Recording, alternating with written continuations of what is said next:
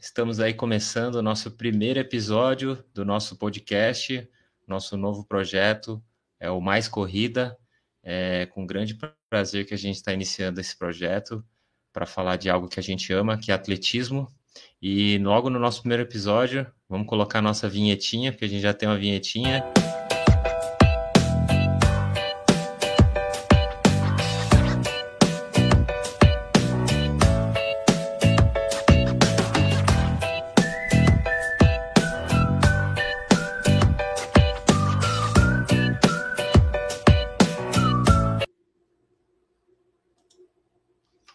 Para você que está só escutando esse podcast pelo, por alguma plataforma de streaming como Spotify ou outro, você não vai ver né, a vinheta, você só vai ouvir uma musiquinha de fundo, mas tem umas fotos, algumas imagens da nossa história, das provas que a gente já correu, é, que são marcantes para a gente. Então, no, quem assistir ou, ou, ficar escutando e vendo pelo YouTube vai ver a vinheta.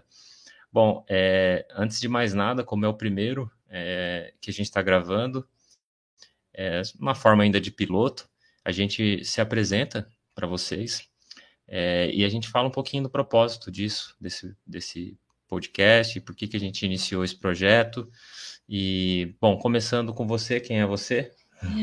Eu sou a Gisele Campoli, professora da Gemais Treinamento Esportivo.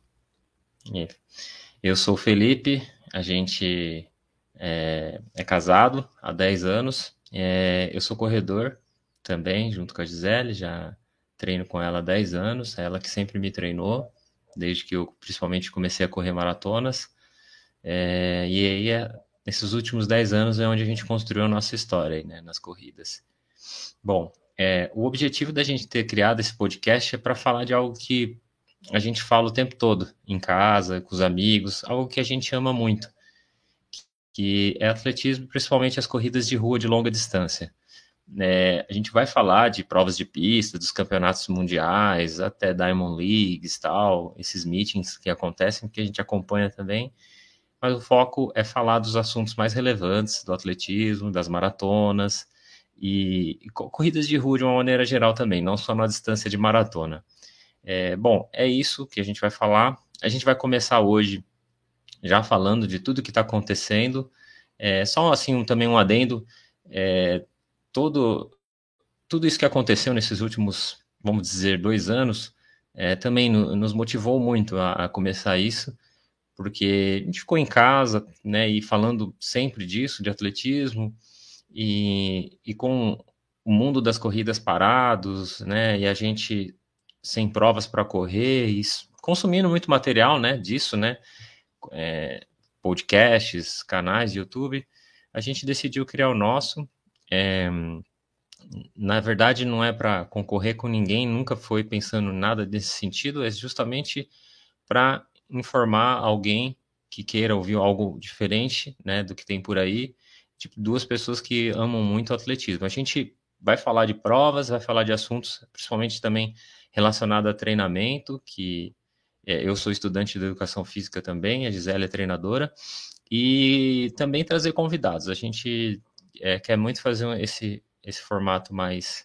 é, é, híbrido, com conteúdos abordados às vezes só por nós dois, às vezes um conteúdo com a participação de um, de um especialista no tema e às vezes um entrevistado também, para falar da sua carreira, das suas histórias.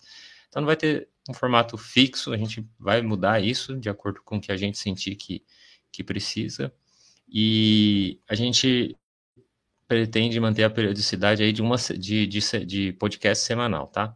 Então, é, para começar, a gente vai falar do que está acontecendo no mundo aí, que é o retorno das provas, né? Então, a gente está aí no segundo semestre de 2021 com o retorno das majors e das outras provas, né? No mundo inteiro, a gente tem visto acontecer. E, bom, para começar, a gente vai falar de um assunto aí que chocou o mundo aí do atletismo, principalmente, né? Chocou o mundo de uma maneira geral, porque é um assunto que, infelizmente, é, aflige o mundo inteiro, né? Dentro e fora das pistas, que foi aí é, o assassinato da Agnes Tirop, né?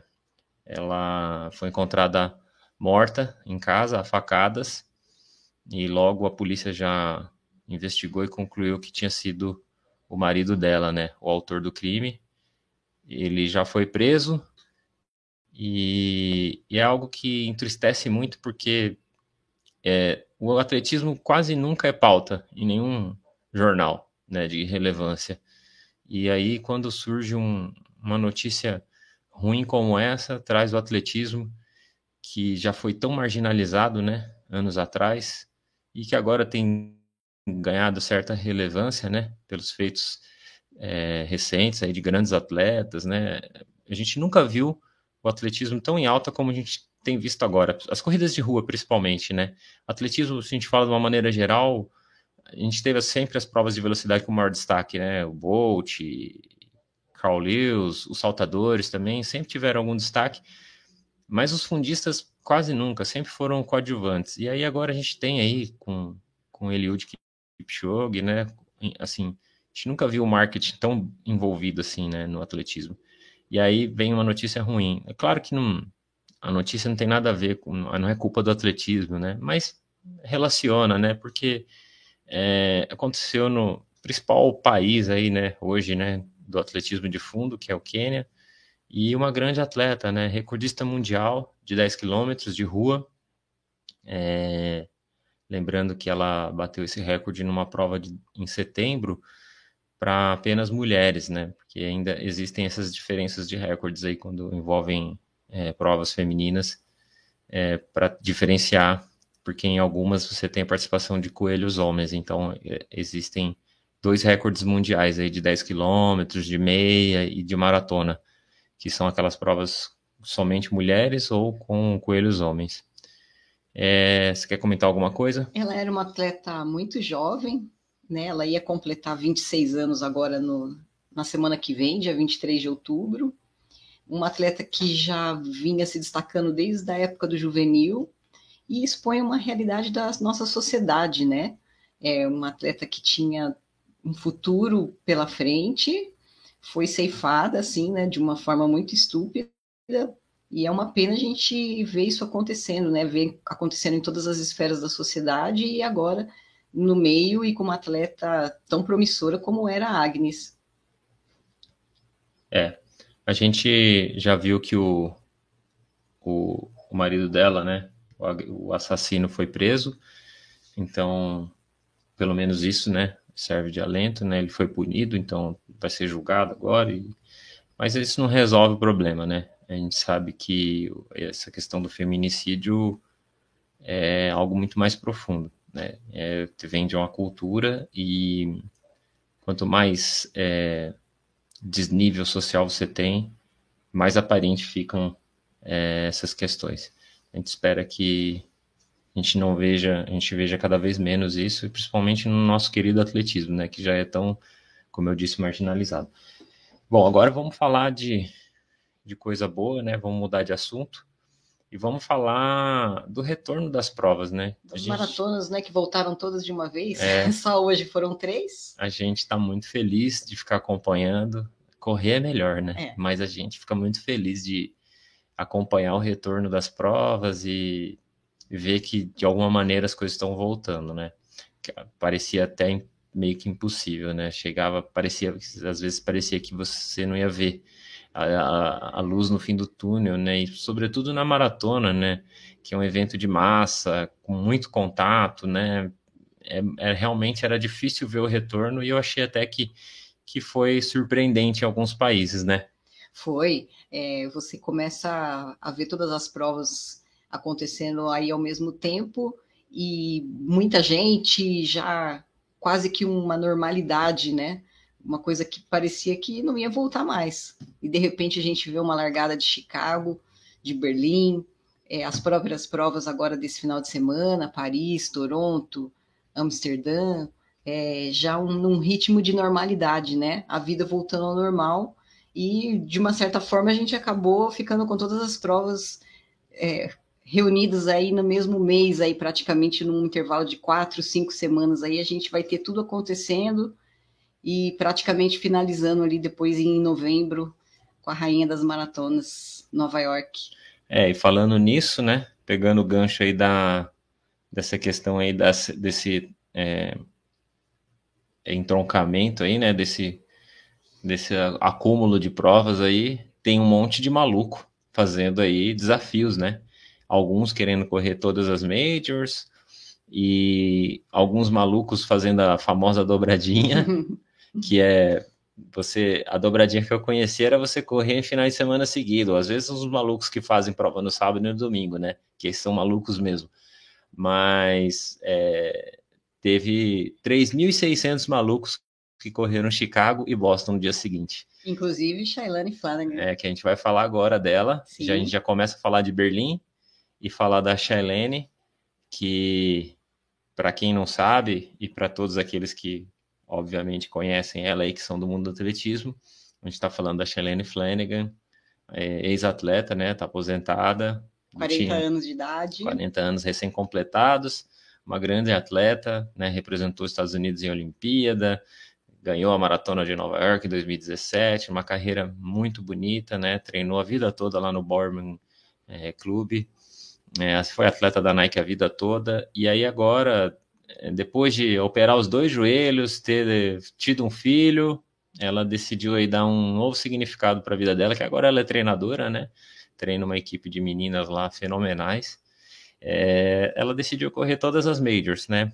É, infelizmente, Tóquio foi adiada, né? Então ela vai fazer um evento virtual lá em, em Portland mesmo, mas ela correu Berlim, né? Correu Berlim.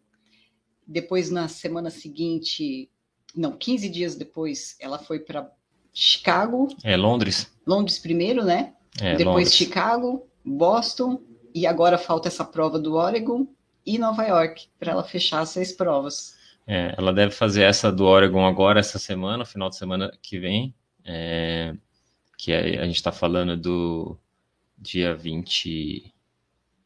Eu não lembro agora o dia que vai ser. 23? Dia 23 de. Deve 20, fazer de 23 24, ou 24 de, é, de outubro, porque Nova York é dia 7, dia né? Dia 7 de novembro. 7 de novembro, o cinquentenário da Maratona de Nova York, onde ela lógico, vai fechar com chave de ouro, vai uma prova que é muito certeza. especial para ela, né?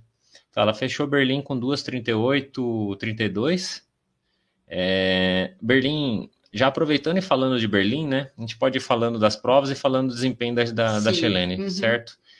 É, foi a primeira Major, é muito legal ver Berlim acontecendo, com uma certa redução ali do field, né? Redução de premiação também, que é algo que a gente comenta. Né, houve uma redução geral aí nas premiações do atletismo, na, nas provas, nas majors, isso é preocupante, porque pode haver aí uma debandada, né, de grandes atletas, né, eles vão, atleta profissional vai onde está pagando melhor, é, e alguns eventos de pista pagam muito bem, então, se houver essa discrepância, pode ser que a gente veja é, uma, uma mudança aí, né, nas provas de rua, mas eu acredito que seja temporário, questão da pandemia, né, muitos gastos, é, infelizmente, as provas que tiveram que ser adiadas ano passado em cima da hora sofreram mais que, que as outras, né? Mas Berlim teve o retorno na data que é costume, né? Último final de semana de último domingo de setembro, então não teve mudança nenhuma em relação a isso. É surpreendente porque é, a Alemanha, de uma maneira geral, parecia bem fechada, né? Em relação aos outros países da Europa até. E eu, para ser sincero, não acreditava que Berlim ia acontecer. Eu, se eu estivesse inscrito nessa prova, eu provavelmente teria é, adiado minha participação para 2022. E ela aconteceu, né? Frankfurt, por exemplo, adiou a prova. Eu, eu imagino que eles tenham sentido muito essa decisão depois, porque foi logo depois da, do anúncio começou a ter prova na Europa começaram a abrir, a Suíça abriu. E aconteceria no próximo final de semana também, dia 24, né? Estava é. marcado para dia 24 de outubro. E Hamburgo aconteceu também fora de época, né? Aconteceu ali no meados de setembro. Então já foi uma demonstração ali de que haveria uma reabertura do país. Hamburgo aconteceu numa condição climática meio adversa, né? Tava meio quente, não muito quente, mas estava porque ainda era verão. Mas conseguiram executar a prova, acho que isso que importa. E aí Frankfurt cancelou. Eu acho que foi um duro golpe para a organização, né? Dois anos sem a prova e vendo todas as provas concorrentes acontecendo, porque a gente sabe que na Alemanha existe uma concorrência muito grande para ver quem é a, é a top 2 ali, né? É, Frankfurt briga muito ali com a. Frankfurt é a top 2 hoje, mas ela briga muito ali com Hamburgo, com Munique, com, com outras provas também, Hanover também que tem relevância. E isso pesa muito. E eles viram as provas acontecer, né? É. E foram os únicos que não executaram maratona. E, e você viu, teve Munique, teve Berlim, teve Hamburgo e Frankfurt ficou de fora. É, e bom, e falando de Berlim, a prova estava meio quente, né? A gente tinha até aluno lá, né, participando, e a prova não estava com uma condição boa, estava com a umidade muito alta, principalmente, e uma temperatura alta, perto de 19 graus na largada, que é quente para maratona, ainda mais com a umidade, né? É, que isso é a combinação fatal, né, para o desempenho de um corredor. Umidade alta e junto disso temperatura alta. A umidade por si só é um dos maiores inimigos do corredor, né? Você tem ali uma deficiência muito grande, né, na troca de calor. Então você retém muita umidade, né, na, na pele. Você não consegue evaporar, trocar calor com, com o ambiente. Então, mesmo quando está frio, é, é ruim a umidade alta. É lógico que se estiver muito frio, aí realmente, mesmo que você retenha umidade na pele, o vento frio e aquela temperatura baixa vai gelar aquele suor na sua pele, então no final das contas você vai ter uma refrigeração boa. E 19 graus, bem ou mal, você já sabe que é uma prova para um plano B ali, já realmente com 19 graus você já não vai conseguir executar aquela maratona perfeita, né? É, não adianta nem então, tentar, né? Não adianta né? nem tentar. Então é... você já larga sabendo que vai ser uma prova de sobrevivência com certeza. É, e o curioso disso é que assim, a gente, quando fala de amador, o amador ele ele quer completar a prova e ele não tem grandes responsabilidades, né? Então, se ele, se ele largar mais forte, ele tentar o, o, o, recorde pessoal dele e não conseguir, ele só deve prestar contas para ele mesmo, no máximo um feedback para o treinador. Mas o profissional você já vê diferente, né? Normalmente, quando a prova está meio quente, eles já são mais conservadores. E aí é interessante você ver como que Berlim é, tem uma característica, né, como prova. Ela é uma prova moldada para se correr por tempo e não por posição. Você vê muito diferente isso em relação às maratonas americanas. Nas maratonas americanas você não tem marcador de ritmo. Então as provas são por posição para ver quem ganha o prêmio. É basicamente assim. Então, normalmente são corridas táticas, todo mundo ali cozinhando o galo, um estudando o outro, às vezes algum maluco que sai na frente, que a gente vai falar. Mas normalmente é assim, aquela, aquele padrão tático antigo, de correr prova até o 30, 35, cozinhando, e depois alguém tenta escapar e ver o que, que acontece. E Berlim não, Berlim e Londres são provas moldadas para se bater tempo, que é coisa que amador faz. Amador gosta de correr por tempo, Sim. porque amador não está competindo por, por posição geral. E a gente viu isso acontecer, né? Era um dia que estava quente, já anunciado com antecedência, e aí a gente tinha a presença do Bekele, né, como protagonista na prova, é, todo mundo colocando ele aí como um grande favorito para vencer e até bater o recorde mundial, né, grande expectativa em cima dele. Eu confesso que mesmo antes da prova eu já vinha conversando com, com as pessoas, até falei com o Sérgio do Corrida no Ar, que ele não ia bater o recorde mundial, na minha opinião, porque ele vinha de, ele vem, né, de resultados muito inconstantes, idade avançada, né? E um corpo muito judiado já, né? Não adianta a gente achar que ele vai ser uma máquina e vai correr da maneira, por exemplo, como o Kipchoge corre, né? Muito regular. É difícil. O Bekele nunca demonstrou regularidade nas maratonas. É né? um grande potencial, sou fãzaço dele, fã mesmo, mas eu tinha muito é, claro que ele, eu, eu achava que ele não ia bater o recorde mundial. E, e aí foi assim, passaram a meia em recorde mundial, é, os coelhos bem ajustados, fizeram o trabalho direitinho, num dia quente úmido, já havia camiseta molhada ali, com 15 quilômetros, isso né, na elite não é tão comum, e bom, aí ele ficou para trás, né, é, como normalmente acontece com ele, então até que naquele momento, até no quilômetro 25 mais ou menos, quando ele ficou para trás do pelotão líder, eu eu achei que era normal, que é o que sempre acontece com o Kipchoge, com o Bekele, aliás, né? Mas que, e que ele voltaria a retomar a liderança e realmente isso aconteceu. Ele começou a retomar. Eu pensei, bom, ele vai ganhar essa prova, né? Ganhar, acho que ele ganha. Recorde mundial já estava meio descartado essa altura. E aí ele ainda perdeu a prova, né? Sim, acabou chegando em terceiro lugar, né? E um, com, tempos mais altos na prova, o que mostra realmente que aquele ritmo era insustentável para um dia tão quente e úmido como aquele. Então acabou para Berlim, acabou os tempos acabaram ficando muito altos, né? Não, não tinha como você fazer alguma outra coisa ali, né? Um, um, em algum momento a prova ia pesar naquele ritmo que eles estavam, não tinha como sustentar aquilo. É, a prova para os padrões, né, de Berlim, ela foi lenta, né? O masculino foi vencido pelo Guiadola com 2:5:45 para Berlim. Faz tempo que a gente não vê um tempo alto assim. Sim. E no feminino até que não foi tão tão lento, mas né, proporcionalmente foi. Normalmente elas correm ali na casa de 2:18, né, 2:19. Correram para 2:20:09, que foi a Gotton. Eu não sei se é assim que fala o nome dela. Ela que venceu a prova. E, e foi isso. Bom, mas feliz mesmo pelo retorno, field reduzido, né? Foi bem emocionante, né? Ver o retorno de Berlim, uma grande prova, né? Voltando, você assistir tudo aquilo. É. E aí, falando como o pessoal que não corre maratona, né? Quando vai assistir uma série em sequência, fala, vou fazer uma maratona de Netflix, né? A gente teve uma maratona de maratonas, né? Daí, então, já, a gente já teve Londres na sequência, pra gente que adora assistir, foi muito legal logo na, na, semana, duas semanas depois, né? É, com o clima já bem mais favorável. Bem mais favorável. É, uma condição climática muito boa. Londres normalmente acontece em abril, né? Uma ou duas semanas, às vezes, depois de Boston. Depende da data de Boston, óbvio, né? Que a, a data de Boston dá uma flutuada.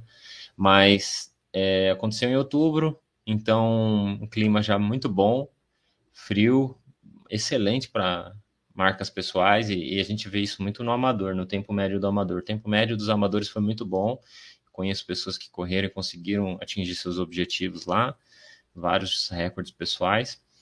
Londres também com um cachê reduzido, e é a prova que normalmente mais paga, né? Para elite, leva os melhores corredores, então a gente viu aí uma, uma redução também do cachê, então parece algo geral, né? Até acordado, acho que com a World Major Marathon com, a, com o patrocinador, que é a Abbott.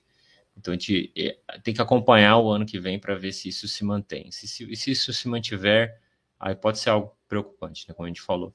Bom, aí é, destaques. Falando da Shailene, né, que a gente estava comentando, né, ela correu é, a sua segunda major aí na sequência. Então ela voou ali de Berlim para Londres, é, fez uns trotinhos ali, postou umas fotos, tal, falou que estava super bem. E, e aí ela correu para 2:35:04 e nessa prova ela saiu muito forte, né? Ela passou é, as parciais ali de 5, 10, 15, 20 muito rápido. É, eu estava acompanhando a prova no aplicativo e olhei assim com surpresa, porque ela falava que ia correr sub 3, essas seis maratonas. Mas depois da prova, é, eu vi que ela fez umas parciais mais lentas no final, bem lentas, e aí ela falou que ela saiu muito forte porque ela encontrou um grupo de subelite e ela motivada com aquele grupo ali e por aquele instinto. Com toda aquela bagagem que ela, que ela tem. É e o instinto, né, de corredor profissional competitivo, né? Ela foi para cima dos caras. Só que ela pagou o preço, ela falou que ela nunca tinha andado no final de prova e ela andou. Ela foi uma amadora mesmo, né? É, então... Lembrando que ela tá viajando com um verdadeiro esquadrão junto com ela, né? Ela tem um fisioterapeuta, é, o filho tá junto, toda uma equipe para ajudar ela a completar essas maratonas aí inteira, né? E ela, mais uma vez, mesmo assim com essa quebra, tudo ainda fechou para 2h35, então tá, tá bom demais, né, para ela. Tá com bastante garrafa, Tá com né? bastante né? garrafa vazia para vender, né? A gente é fala aí. isso. É. Bom, aí a gente teve também o destaque da Charlotte Purdue, é. atleta da Adidas, que, que... Uma atleta de 30 anos de idade que ficou... Foi preterida ali pela seleção britânica para a Olimpíada, né, de Tóquio e conseguiu ser a melhor britânica na prova com 2:23 fazendo o recorde pessoal. E assim, foi bem questionado isso, né? Que ela poderia talvez ter composto essa equipe é, olímpica, né? E ela ficou de fora e devolveu a, a, deu a resposta na principal maratona, né? Que é a de Londres.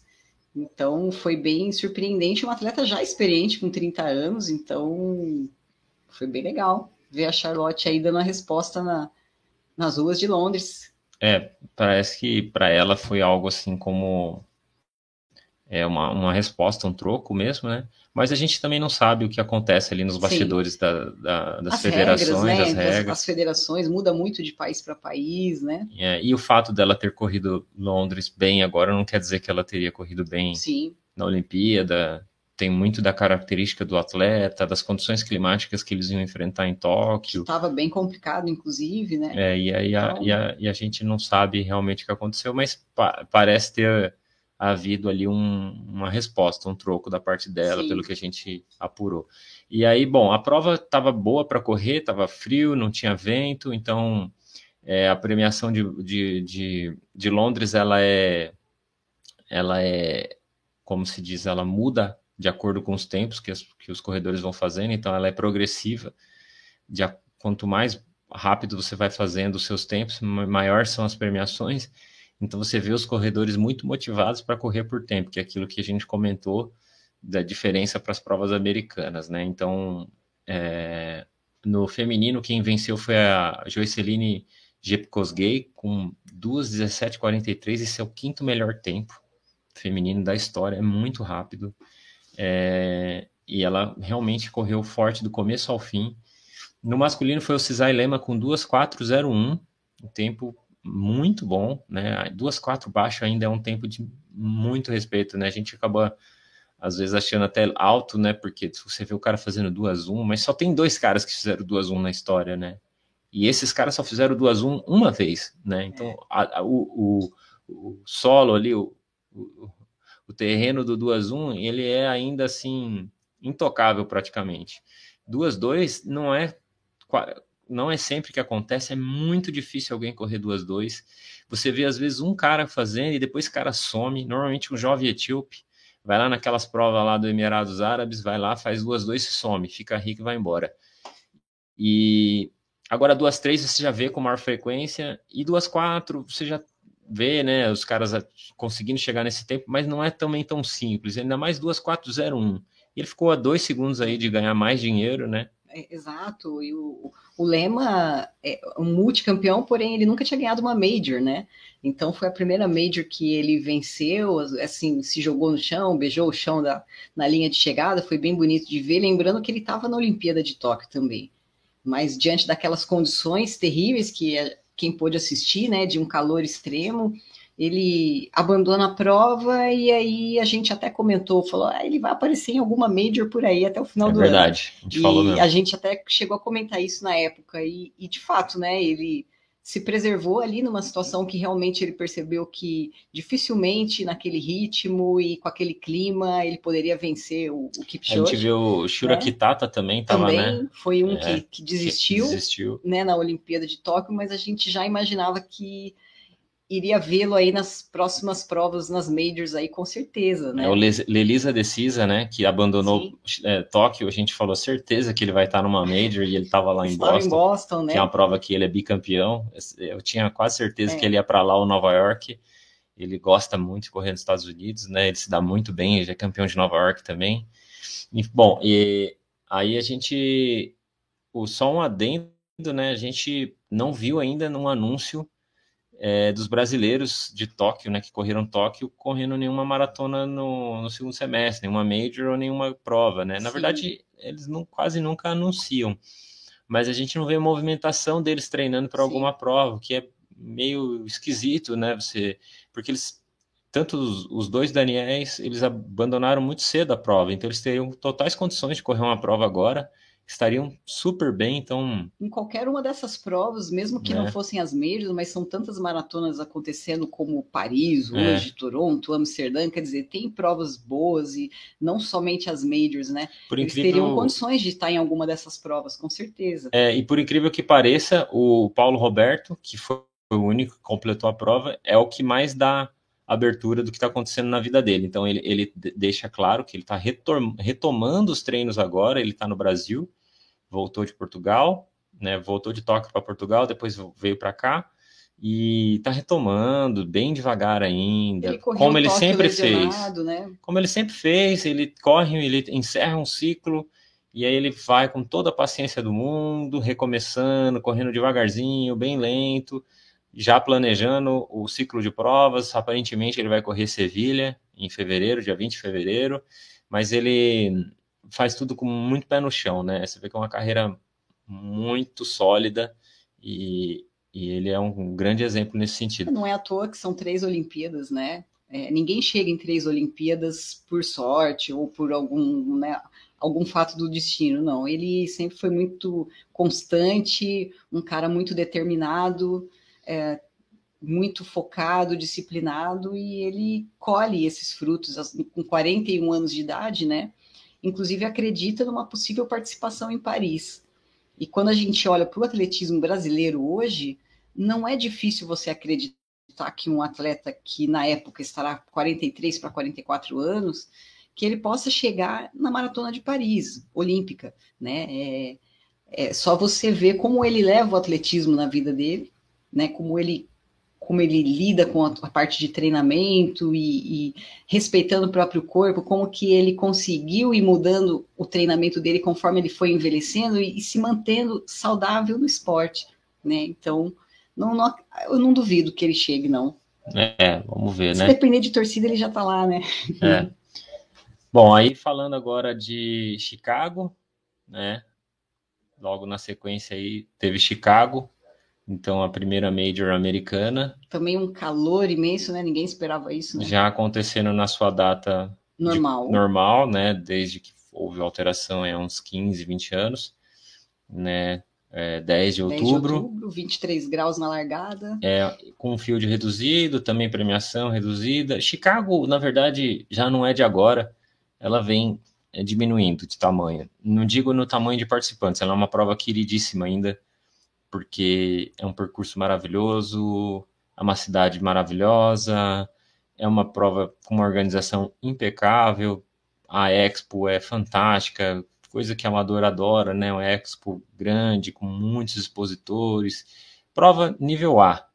Mas para a elite não tem se demonstrado dessa maneira, né? A gente vê já uma menor participação da elite A mundial, né? Você vê grandes atletas americanos querendo ganhar, é sempre o sonho deles ganhar alguma major americana.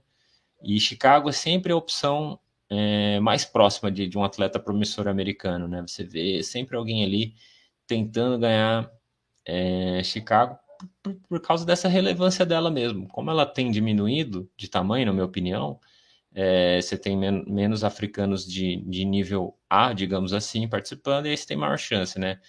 O que não acontece, por exemplo, com Boston e Nova York, né? Essas duas continuam gigantescas ainda, né? Desejo de todos os corredores no mundo, então você vê sempre grandes atletas indo para as duas, e principalmente Nova York, que tem o, o glamour e, e muito dinheiro, né? Paga-se às vezes mais que Boston até.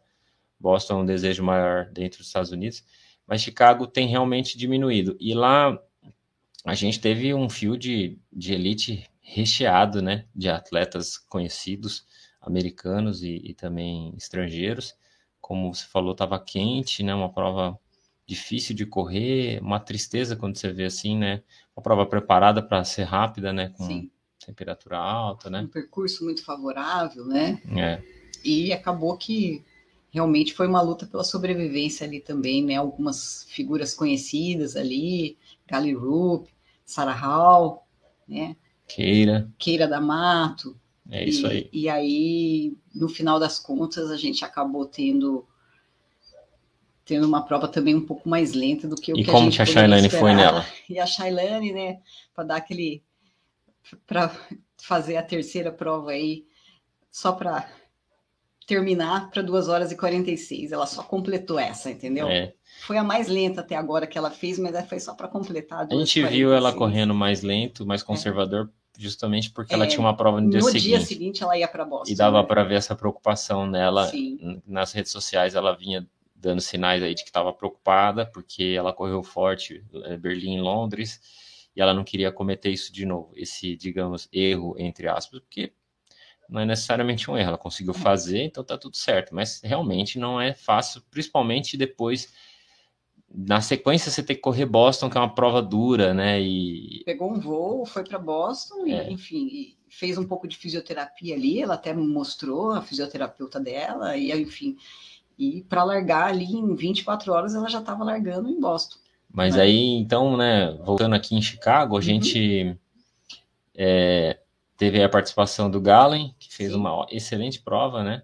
Terminou em segundo lugar. Terminou em segundo. É... Como sempre, ele corre muito bem em climas adversos, né? corre né? Já não é bem. a primeira vez. Tanto é o que ele fez aqui na Olimpíada do Rio, né? Em 2016. Então, assim, é, o assim, Galen é um cara muito regular, né? Muito. Sempre foi. É um maratonista mesmo, né? Com M maiúsculo. Um cara que é muito é, low profile, né? Um cara extremamente é, retirado, né? Sem redes dos holofotes, né? né? não, não tem rede social, né? Ele tem um perfil lá que ele nem alimenta faz uns 10 anos. É, não vê quase nada dele, tem pouca entrevista, é um cara que parece ser bem religioso e tal, então é, eu não sei, ele deve saber muito melhor disso, lógico, né? Mas é, eu não sei até onde isso é tão prejudicial, talvez, para a carreira dele, não sei se ele pretende seguir como técnico, né? Mas hoje em dia você não pode descartar as mídias sociais como ferramenta de trabalho, né? Uhum. Então você ganha dinheiro com isso, você sobrevive disso, é, e não tem nada de errado em você trabalhar suas mídias, mas é um, uma preferência pessoal dele. Uhum.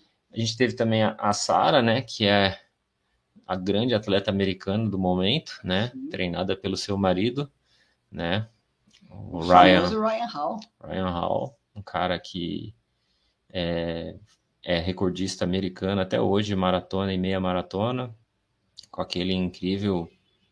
É, duas horas e quatro. Duas e quatro em Boston 2011, aquela prova maluca, é. com vento a favor e temperatura excelente, onde o saudoso e inesquecível é, Geoffrey Mutai. Geoffrey Mutai bateu o recorde do mundo não homologado, né? Com aquela disputa insana ali com o como é o nome dele?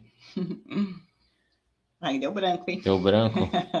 é o... Foi tão incrível que ele fez com duas, três, zero, dois, vento nas costas, né?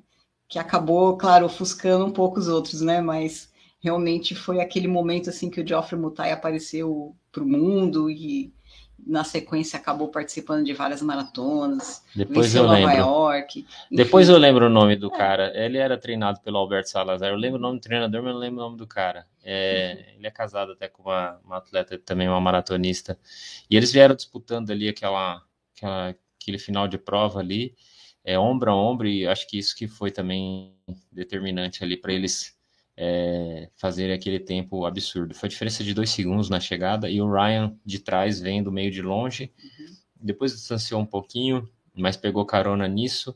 Fez uma provaça. O Ryan Hall correu várias provas fortes, correu Londres várias vezes para duas seis, duas cinco tempos naquela época que ninguém fazia. Tanto é que até hoje ninguém bateu esse tempo, né? E pelos atletas que estão aparecendo, a gente não vê ainda alguém capaz de bater o duas quatro, né? Do Ryan Hall. É, por enquanto, e, e, ele acabou abandonando né, o atletismo. Hoje ele é bodybuilder, e, mas tem feito um trabalho muito bacana com a Sara. A Sara uh, segurou bem a prova, ela tinha ajuda de alguns coelhos, inclusive, mas ela acabou sendo ultrapassada pelo, pela Emma Bates. É, já logo quase no final da prova, ela, ela acaba ultrapassada e, mas enfim, de qualquer forma, ela é uma atleta muito promissora aí. Ela tem, ela é uma queridinha agora aí do, americana, uma promessa para as próximas provas. É, e fala aí da Sarah Hall.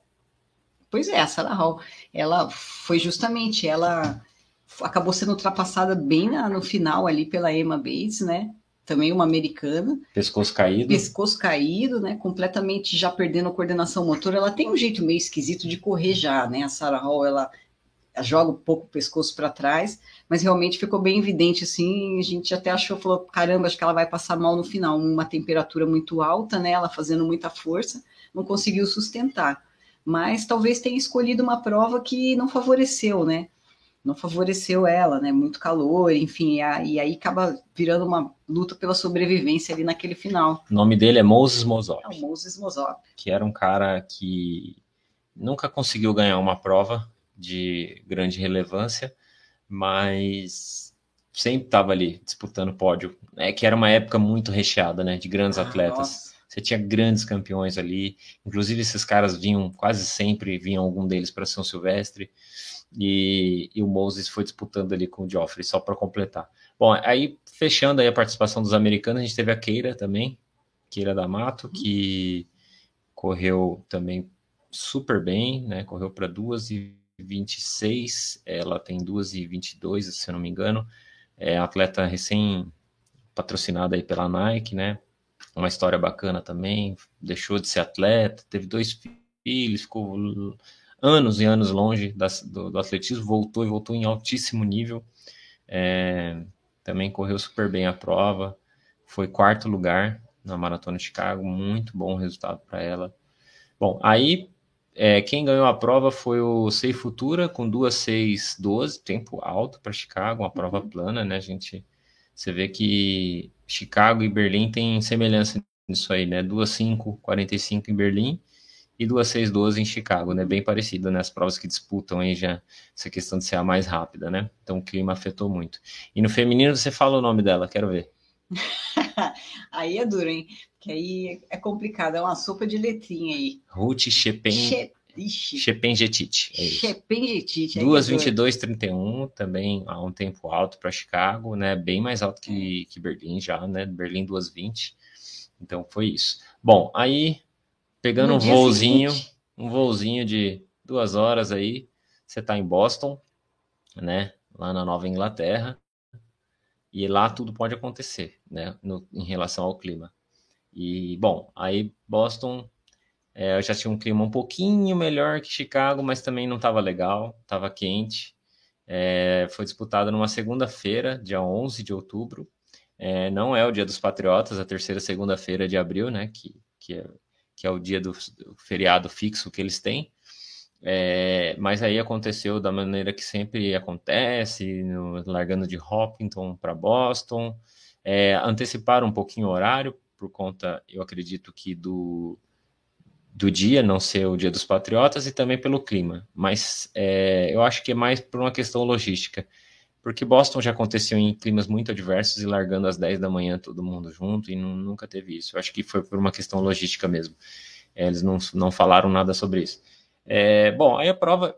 Boston é sempre uma prova cheia de surpresas, né? É, como a gente estava falando, é, ela não tem marcador de ritmo, não tem coelho, então é sempre uma prova muito tática, principalmente por conta de todas as subidas e, e até as subidas de Newton ali, né, terminando na Heartbreak Hill. É, todo mundo fica com receio de desgarrar antes e depois tomar um tapinha nas costas, um tapinha quebra coração ali nas costas, né? E a gente e viu a gente isso viu acontecendo isso, né? e foi muito engraçado, engraçado pra gente, né? É. Mas teve um, um cara que ninguém conhece, Ninguém conhece mesmo, não é, é, não é, não tô aqui menosprezando o cara, não, porque ele mesmo falou isso, tá? É, o CJ Albertson, né? Exatamente, que estava fazendo aniversário do dia da maratona e ele muito corajosamente, né, resolve tomar a frente do pelotão. E ele sai para um ritmo bem forte para ele, porque as previsões pelas passagens dele, ele estaria correndo para uma prova de 2 horas e 6 né? Só que o, o Albertson, ele tem 2,11 como recorde pessoal. Então, realmente demonstra que ele foi mesmo para uma prova suicida e ele conseguiu segurar um bom tempo na frente daquele pelotão. Chegou a ficar mais de dois minutos na frente do segundo pelotão, mas o próprio pelotão de africanos que vinha atrás, eles estavam mais conservadores também. Tanto é que no momento que eles começaram a atacar a prova, esse pelotão, e aí o Albertson já perdendo ritmo, claro, porque ele estava muito mais rápido do que ele costuma correr maratona, essa chegada ela foi ali na, por volta ali do quilômetro 32 ali, quando o pelotão chegou, perto não teve mais como segurar. Foi na Heartbreak Hill. É, foi exatamente ali na Ele Heartbreak foi ultrapassado na, na lendária e, Heartbreak Hill. E o mais engraçado, ele, ele é um atleta da Brooks, e companheiro, inclusive, da Desiree Linden, que estava na prova também, e ele, ele mesmo fez piada disso nas redes sociais dele. Ele colocou no dia seguinte uma foto dele na maratona e ele falou assim: Olha, se você não sabe quem eu sou, digita lá no Google CJ Albertson, Maratona de Boston, que você vai saber quem eu sou. Né? Então ele levou isso na brincadeira, virou piada, mas enfim, de fato ele ganhou muitos seguidores aí depois dessa maratona. Ele tinha um perfil bem modesto, e mas ele acabou ganhando a simpatia de muita gente aí que gostou dessa atitude corajosa aí dele aí, que segurou a prova até o quilômetro 32. É, e ele não desistiu, né? O que eu achei não, legal da. Chegou em décimo, que né? Ele, ele ainda chegou em décimo. Fez duas onze, manteve o tempo que ele, que ele já Correu corre. muito perto da melhor marca é. dele em Boston, né? É. Num clima adverso, significa aí que, que ele tem algum abacaxi aí. Tem.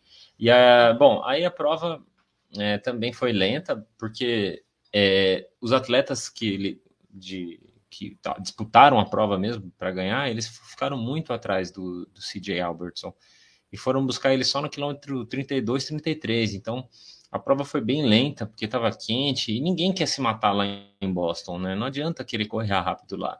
É uma prova que realmente judia muito do corredor, né? Não é, não, a gente fala muito das subidas de, de, de Newton, mas você tem subidas e descidas o percurso inteiro até chegar nessas, nessas três subidas ali, né? Eu já corri duas vezes essa prova e sei bem o que, que ela faz com o corredor ali, né? Até o quilômetro realmente 28, você é castigado.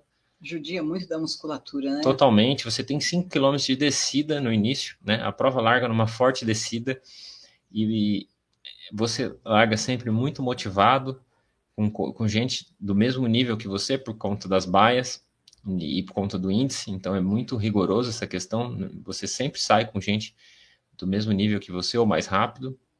E, e aí é aquela ladeira absurda, todo mundo correndo forte, motivação, empolgação ali por estar ali, né? E aí você, se você se deixar levar, você vai pagar muito caro lá na frente, porque depois dessa descida, que é realmente forte, você tem um tobogã ali com várias subidas e descidas, até chegar nas três subidas, que não são nada de outro mundo, mas que uma subida no quilômetro 33 tem seu peso, né? e depois a prova desce. Do 33 em diante ela praticamente só desce.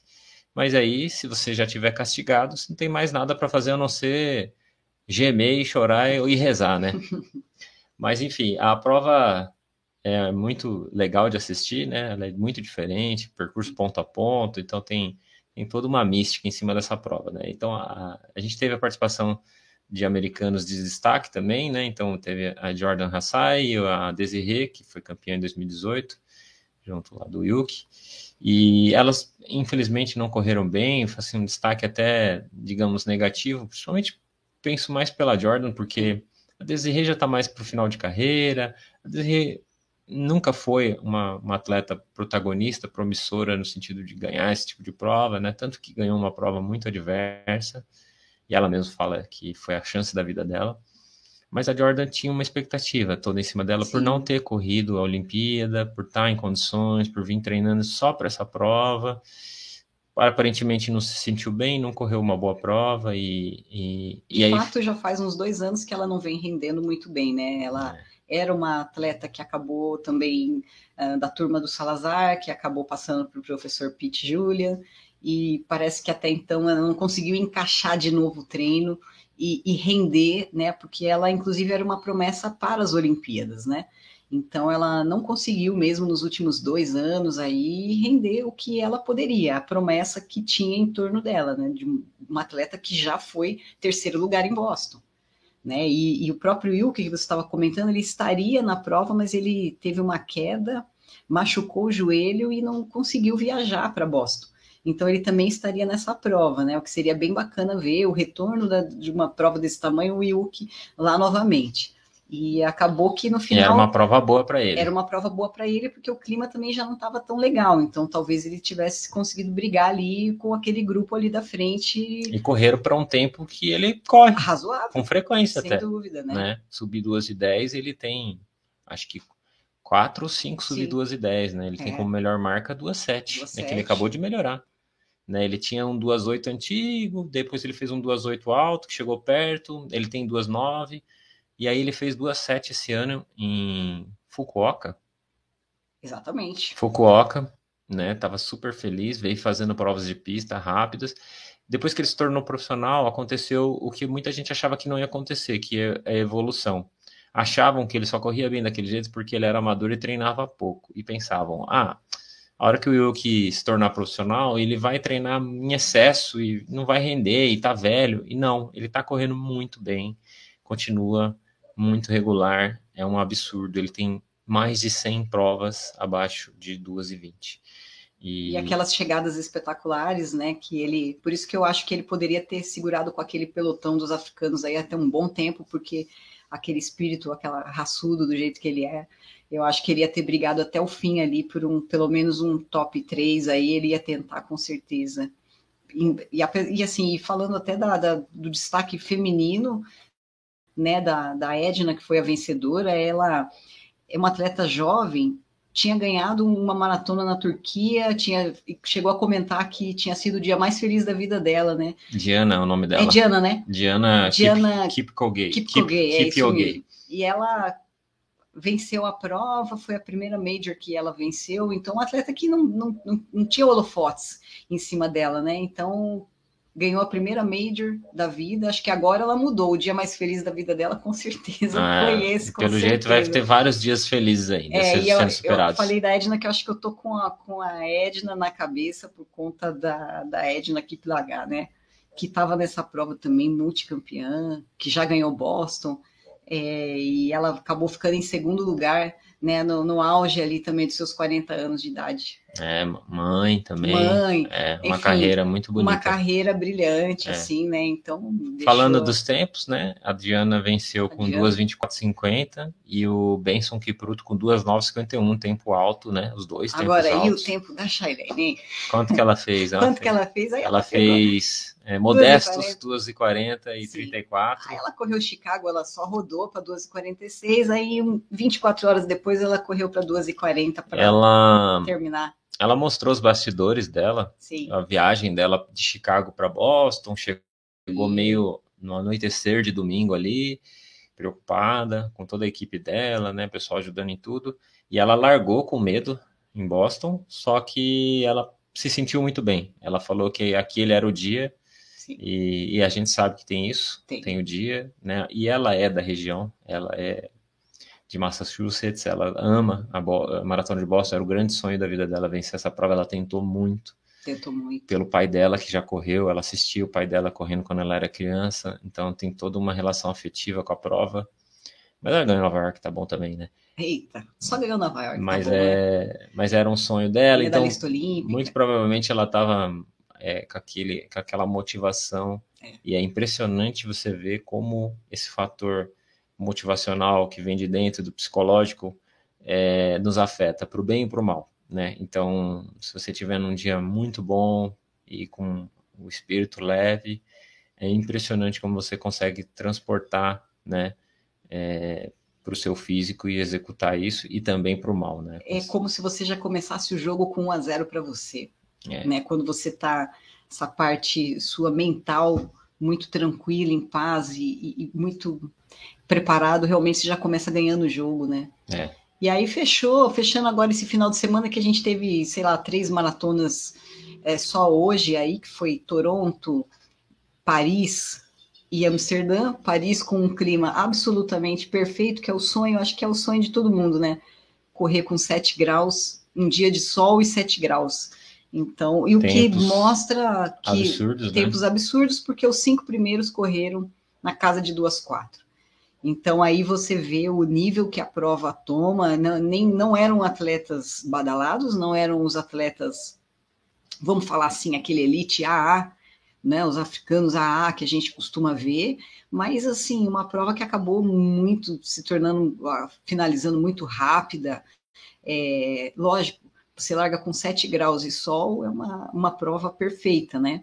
Amsterdã estava muito boa também, ficou ali na casa de 11, 12 graus, um, um dia nublado, né? Então estava bom para correr.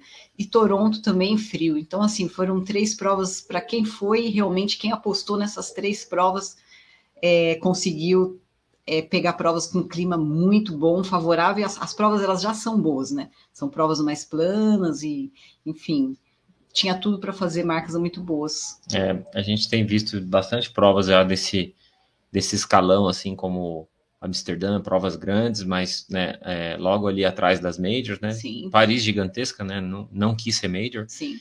É, realmente os tempos muito rápidos. É, no feminino, só para dar uma passada rápida, um, Tigist Memui ganhou com 2,26,12, etíope. A segunda foi a Yenenesh Dinqueza, 2,26,15, etíope também. E a Fantujima foi a terceira com 2,26,22. É. Os tempos femininos foram um pouquinho mais altos, né? Mas isso tem a ver também com... A característica do field, né? É, o field um de field Paris, ele é, ele é um field é. normalmente B, atletas Sim. que...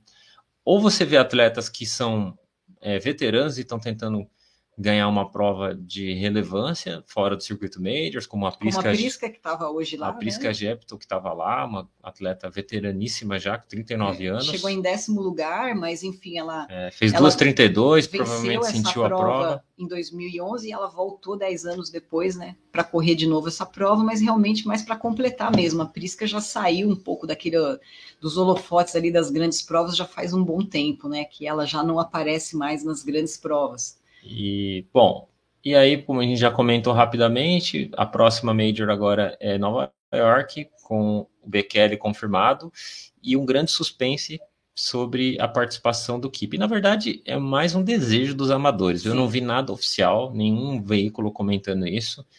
Ele é muito fechado, não fala nada, né? Na, na, verdade, os africanos todos, de uma maneira geral, falam muito pouco do seu treinamento e do que eles fazem mas a gente torcendo para que isso acontecesse, né? Porque para que isso aconteça, porque ele nunca correu Nova York, ele já falou que é um desejo dele ganhar as majors, então por isso que o pessoal meio que fica é, colocando isso, né? Ventilando isso, porque falta Tóquio e falta Boston e Nova York. Então, Boston aconteceu, ele não correu. Nova York, 50 anos, seria bem interessante para ele ter esse no currículo pesado dele, né? Enfim, a gente torce para que isso aconteça para ver uma prova bonita, né, com os dois. Mas como a gente falou, muito provavelmente vai ser uma prova tática e é só um percurso correndo. desafiador também. É então, uma prova, uma prova que... que... não costuma ser tão rápida, né? Nós já estivemos lá em 2018, 2018. Então, uma prova lindíssima, maravilhosa. É. é realmente emocionante correr aquelas ruas ali, né? Você Sim, correndo. Passar pelos cinco distritos, né? É uma prova realmente muito especial. E a gente vai falar disso também, né, nos nossos é, podcasts, a gente vai comentar provas, a gente vai fazer Sim. sobre provas, é, episódios específicos sobre provas, a gente comenta da nossa experiência, se a gente já correu essa prova. E como é bom falar de maratona, né? É bom demais. Dá para ficar adora... um tempão falando é, aqui, né? Só que já deu, né? É, agora a gente só fala das maratonas no Brasil. Ah, é verdade. Bom, a gente tem agora o retorno das provas no Brasil. A gente teve Brusque em, em setembro, foi uma prova inaugural, não é não é oficial, então assim, é, eu, eu acho que é um, um grande pecado você fazer uma prova na distância de maratona e não aferir esse percurso. É, um, é uma falta assim de, de capricho, eu acho. É. é a prova parece, parece ter sido muito boa. Bem organizadinha, né? né? Tinha mas... gente apoiando, patrocinadores ali da região, tudo, mas você, maratona você tem que fazer isso aí. Ela é. tem que estar tá ferida, né? É uma 42, distância sagrada. 195, é uma distância sagrada. Bom, a gente teve Brasília semana passada, maratona monumental de Brasília, muito duro correr em Brasília, é, umidade. Diz que um calor e uma umidade baixa, né? É, e subidas, né? Brasília não é subidas, é plana, não, não então é. é sofrido correr lá, a gente já correu algumas vezes lá. É, a gente teve também uma maratona no Espírito Santo, né? Uma maratona menor, mas de, de maratonas mais importantes a gente teve a Uphill, a Mizuno Uphill, e logo na sequência a Rio do Rastro, né? Então provas no mesmo lugar, concorrendo, é. É, elas não vão ser na mesma época de novo, ano que vem, parece que vai ser diferente, mas parece que também correu tudo certo, a gente viu que as pessoas que correram as provas bem executadas, né? Tava bonito para correr nos dois dias, então ninguém teve problema com hipotermia de novo. Então, ainda bem. Agora a gente tem é, a Maratona né? do Rio. Maratona do Rio. Maratona do Rio que vai acontecer no feriado de 15 de novembro. É um evento separado, né? Meia, como sempre acontece um dia antes, mas é, não sei por que colocaram a maratona no feriado de segunda e a, a, meia no domingo, né? É, na minha opinião, eles podiam ter mantido ali sábado e domingo e deixar o feriado livre para o pessoal curtir. Mas o importante é que a prova está voltando, Sim. né? É... é... uma prova, a maior maratona do Brasil, não é? A maior maratona não é São Silvestre? Ah, é verdade. Que também vai acontecer. Que diz que vai acontecer, então a é. gente espera que sim. Aí também tem a, a São Silvestre para acontecer, a gente está na expectativa para que ela aconteça, sim. né? Eu, eu não, sinceramente, não vejo razão para não acontecer, né? É. A gente vê jogo de futebol, tudo rolando, então... Cinemas é. e shows e algumas coisas então, já voltando, não torcendo, né? Ter, né? É, e a gente aí. aqui, ó, britânicos, acabamos de passar a meia para 60 minutos. Exatamente. Né? Vamos dobrar meio ou vamos encerrar aqui? Vamos encerrar aqui, mas a gente volta para falar do que a gente mais adora, que é a maratona, principalmente. É isso aí. e de atletismo, né? É, eu nem vi o tempo passar, eu. Foi uma hora de bate-papo. Na verdade, o que a gente conversa ali sentado na mesa de jantar, a gente conversou aqui hoje com vocês. É, a gente vai aprimorando, vai deixando ele mais amigável para que quem, que quem quiser ouvir ouça. É, tentando sempre fazer nesse formato, falando de provas, comentando, dando a nossa opinião é, para você, você pode ouvir quando quiser, né? Vai estar disponível no Spotify, no nosso perfil lá, no YouTube também. É, depois eu vejo como colocar em outras é, plataformas de agregadores, mas a gente é muito feliz. A gente encerra aqui o nosso primeiro episódio e semana que vem a gente promete voltar com alguma novidade. A gente pode abordar algum assunto, a gente anuncia antes e Espero que quem quiser ouvir aí é, dê um feedback para a gente, um retorno e que vocês gostem bastante, tá? Um abraço. Falou, tchau.